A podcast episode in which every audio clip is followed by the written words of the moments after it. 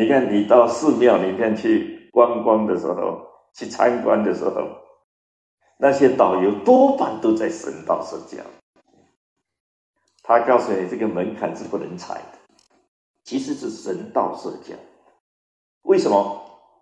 他怕你很好奇，因为里面挤了很多人，你看不到的时候，你就会想踩在门槛上，然后比人家高。去看个究竟，哎，这个时候你不会去考虑你身高有多高，你不会考虑你踩在门槛以后上面会不会去撞到，你都不会考虑，然后一下冲动一踩，砰，然后这里受了伤，回来谁负责？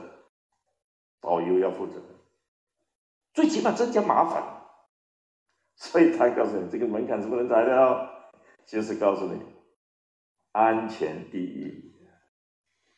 现在我们慢慢了解了，神道社教它有三个主要的原则，摆在第一个的就是安全。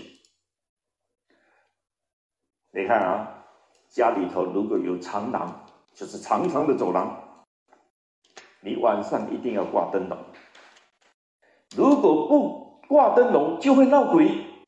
这个也是神道社教。你想想看呐，在走廊上晚上走来走去的，都是那些工作的人，所以老天说，长廊晚上不开灯会闹鬼，那就是讲只好开嘛，一开就保护那些人的安全。第二个，为了方便，你看说寺庙的大门，东门不能开。东门怎么不能开？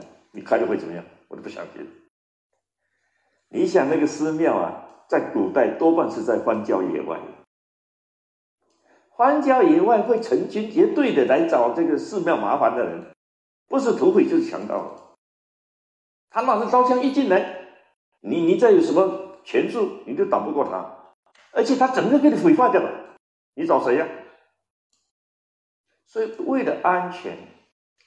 中门要关，为了方便你是防御，所以中门要加好几道，因为平常不开嘛。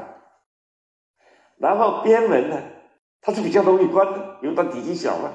而且冲进来的人，他要分开来之后，这个时间上就让你很方便的去把它关起来，还要有效、安全、方便、有效。那就是神道社教最好的效果，天下服矣，天下就服了。大家服，为什么服呢？你对他好，他怎么不服嘛？你们家跟对面的这个路冲也好，面对面冲也好，所以叫你弄一个八卦镜，那是心理建设。叫你家里弄一个照壁，那倒是真的。你想想看啊，你们家那个门是敞开的，外面的人一眼就可以看到里面，这对你们家安全吗？你家里的动静怎么可以让外人知道？那太不安全了。